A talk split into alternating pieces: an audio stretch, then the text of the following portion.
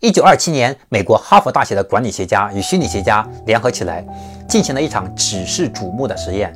他们找到了位于芝加哥的霍桑工厂，合作进行实验。实验开始了，专家们将一个车间的灯光亮度增加了一些，使原本幽暗的车间变得明亮。同时呢，又把另外一个车间的灯光调暗了一点，使它显得阴沉。做好这些后，他让老板告诉员工说：“现在哈佛大学的专家正在对我们进行一场实验，目的是提高大家的工作效率。”实验正式启动后呢，工人们就开始忙碌起来。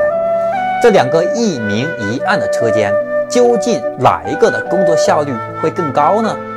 最初的时候呢，很多人都在猜想，应该是灯光亮的那个车间效率会更高，因为在明亮的工作环境下。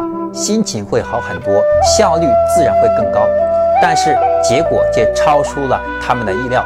事实上，两个车间的工作效率都提高了，并且都增加了百分之十五。为什么光线变暗变亮都提高了工作效率呢？后来心理学家找到了答案：暗示的作用。他们在实验之前就告诉了工人们，目的是提高工作效率。于是，灯光被调亮的那个车间的工人会想：是不是让我们在明亮的环境中工作更有活力呢？而灯光被调暗的那个车间的工人想：是不是让我们静下心来安心工作呢？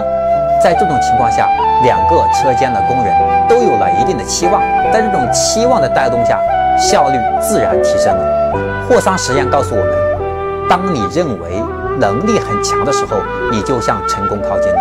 而当你认为自己不行的时候呢，你就濒临失败了。就像那句经典的话：“你的语言就是你的魔咒。”这里的语言不一定是指出口的那种，有时候只是我们大脑中的一个念头、想法，而这些无声的语言也会左右我们的行为和感受。我是江开成，欢迎关注江开成商业课，带你走进深度思考的世界。我们下一个视频再见。点加号，点红心，点箭头。